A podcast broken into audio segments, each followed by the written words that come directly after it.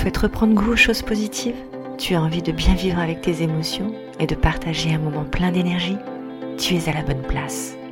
Mon nom est Virginie, je suis coach de vie et sophrologue et j'ai vraiment hâte de t'accompagner sur le chemin de la positive attitude pour une vie idéale.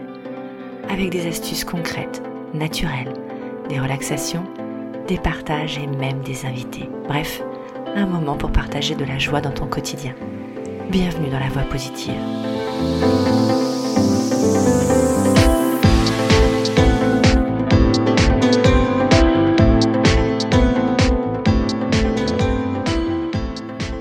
Est-ce que ça t'arrive parfois de ressentir cette surcharge émotionnelle, cette accumulation dans le mental, de te dire des petites phrases assassines du style euh, je suis pas assez, j'ai pas fait assez, cette souffrance intérieure, quoi. Est-ce que t'as pas l'impression bah, que ça ressemble à quelque chose qui fait que, comme si en fait tu t'oubliais, comme si tu ne te connaissais plus.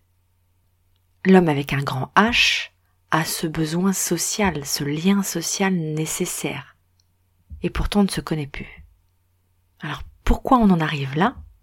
Bah, parce qu'en fait on est tellement déconnecté de son corps, comme si en fait le corps était un, navire, un bateau, et que le capitaine à l'intérieur, il arrivait plus du tout à, le conduire, à le comprendre, à voir les réactions qu'il peut avoir, son bateau. Il n'y a plus personne en fait à bord. Le capitaine n'est vraiment plus à bord de ce, navire. Alors pourquoi? En fait, il y a, y, a, y a de ça quelques années, voire quelques quelques années, on était connecté à notre corps parce qu'on était toujours en action. Mais je parle d'une action physique. On était à la chasse, euh, dans les champs, euh, il y avait toujours une action physique. On était en lien constant avec notre corps. On s'en sentait fatigué physiquement. Alors qu'aujourd'hui, c'est pas tout à fait la même chose. Aujourd'hui, c'est plutôt métro, boulot, dodo.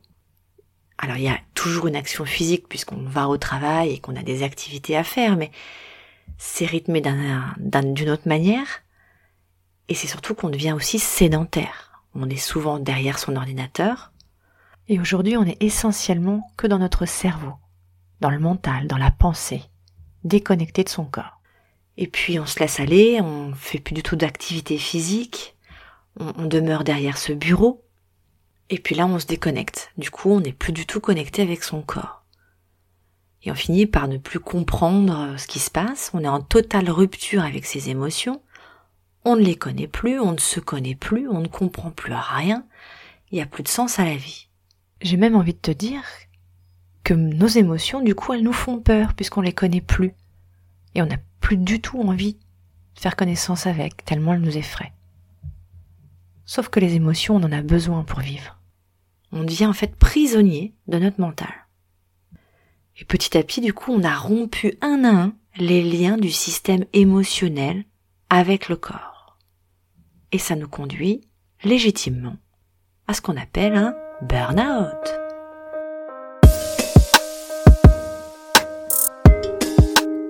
On se plaint à se dire qu'on n'a jamais le temps, euh, que notre emploi du temps est toujours trop rempli, on n'a pas le temps. Combien de fois je peux l'entendre ça? On n'a pas le temps pour soi, on n'a pas le temps pour les autres, on est euh, ancré dans euh, je dois faire ci, je dois faire ça, même si ça me fait pas plaisir. Alors oui, on en a tous hein, des contraintes et, et ça, on, je suis la première à, vouloir à ce qu'elles soient minimes, mais on se donne les moyens pour qu'elles soient minimes. On arrête de dire euh, j'ai pas le temps, parce qu'après du coup tous les effets secondaires sont là. Hein. c'est insomnie, on, on fait plus rien pour soi, on devient agressif, on devient limite dépressif, j'en passe, évidemment.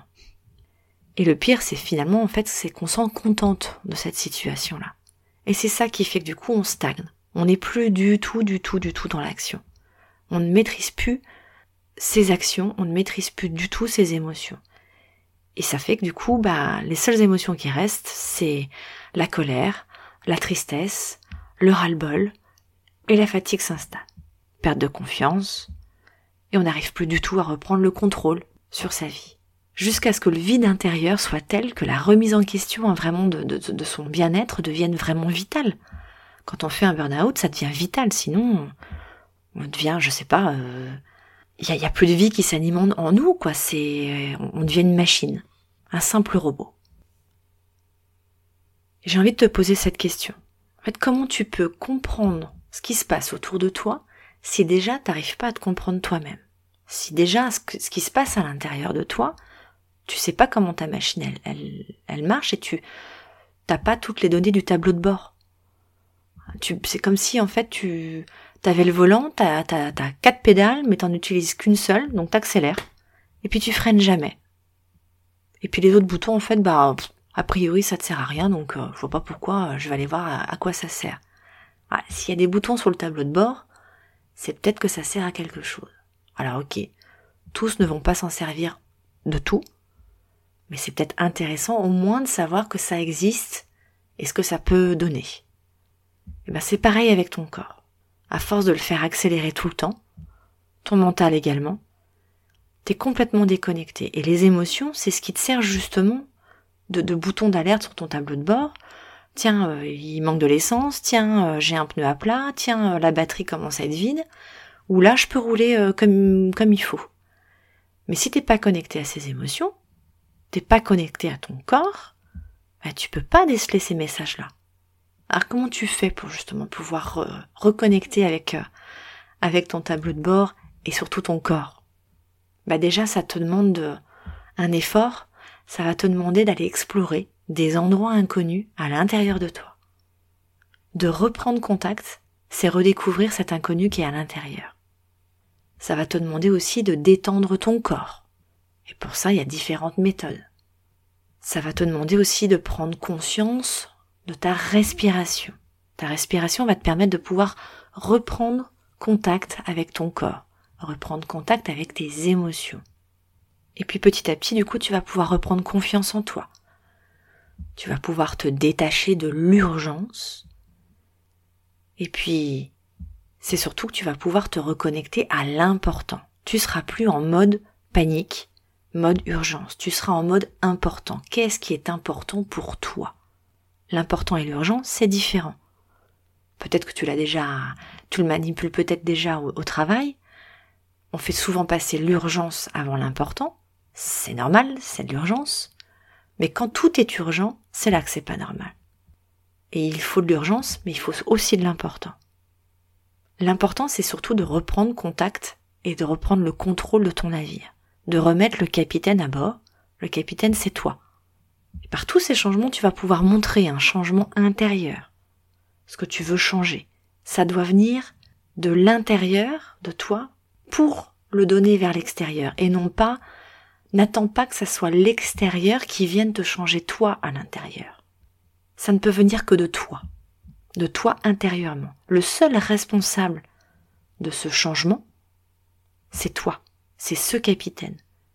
Ce ne sont pas les autres qui vont pouvoir venir te changer. Il n'y a que toi à la manœuvre. Il n'y a que toi qui puisse apporter ce changement. Et après seulement, les autres vont pouvoir venir s'inclure dans ce changement. Mais à la base, N'attends rien des autres. C'est à toi de te changer. C'est à toi de prendre la responsabilité de ce changement.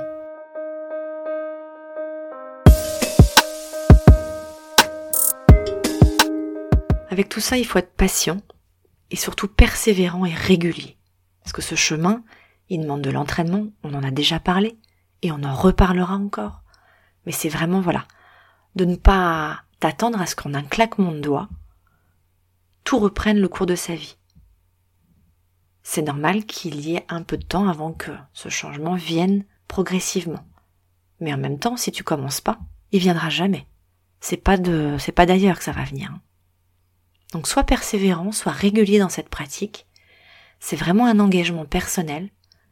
Et je t'invite vivement à, déjà dans un premier temps, à reprendre contact avec ta respiration. Je suis persuadée, parce que j'en vois des tas des gens comme ça, qui sont complètement asphyxiés, qui sont vraiment en, en mode euh, apnée totale, tout au long de la journée, de, la semaine, de reprendre contact avec une respiration, de ressentir justement, simplement de comme un soupir de soulagement. Tu l'as déjà fait ça. Et eh ben ça, essaye de le faire vraiment consciemment, volontairement. Tu prends 15 secondes, entre deux coups de fil, entre deux lettres, entre deux courses, entre deux je sais pas quoi, mais de vraiment te poser et de le vivre pleinement, ce soupir. Il est hyper important. Ça commence par un soupir, ça s'étale à la respiration, et après ça devient un mécanisme. Et rien que ça, ça va venir te nettoyer tes peurs qui ont été accumulées, toutes ces croyances qui te bloquent, bref, toutes ces barrières qui sont entre toi, ton corps et ton esprit.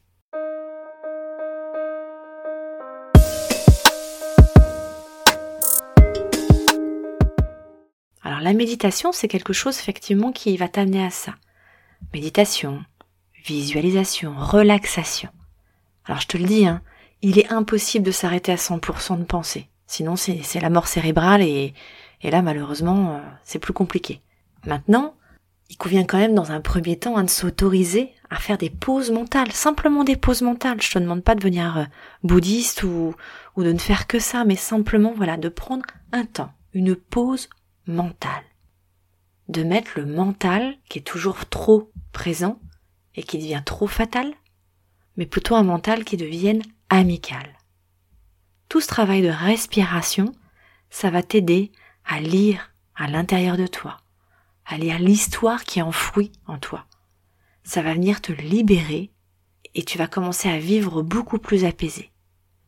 Alors évidemment, tu vas rencontrer des émotions, tu vas rencontrer des choses à l'intérieur. Mais c'est pas en les enfouissant quelque part à l'intérieur que ça va réparer. Bien au contraire, si tu ne les affrontes pas, ces émotions, ces situations, tout ce que tu as pu mettre de côté dans le placard, si tu veux en remettre encore un petit peu, tu peux toujours, hein, mais à un moment donné, la porte, une fois qu'elle est, elle est, que le placard est plein, la porte, elle va s'ouvrir. C'est effet boomerang garanti. Et donc, de vraiment venir euh, lire cette histoire qui est à l'intérieur de toi et simplement la regarder. C'est du passé de toute manière. Tu n'as pas besoin de la revivre. Tu vas venir donc te libérer, vivre un peu plus apaisé, te sentir un peu plus apaisé et sans des émotions qui sont lourdes. On va vivre les émotions qui sont vivantes, vibrantes. Et là, tu vas commencer déjà à approcher ce qu'on appelle le lâcher prise. Très intéressant le lâcher prise. Qu'est-ce que c'est? C'est s'observer sans analyser. C'est s'offrir un espace de calme. Mais ça, on le verra dans un prochain épisode si tu veux bien. Je te remercie mille fois d'avoir suivi entièrement cet épisode de La Voix positive. Partage-le autour de toi si besoin et abonne-toi sur l'une des plateformes qui te convient. C'est gratuit et tu permettras de me soutenir dans ce projet. Je te remercie encore. Tu peux me rejoindre sur Instagram, elvie-la touche 8 Sophrocoach ou via mon site web où tu pourras avoir plus d'informations. Je te mets tous les liens dans le descriptif. Je te retrouve avec plaisir chaque semaine pour un nouvel épisode. En attendant, prends soin de toi et profite de chaque moment.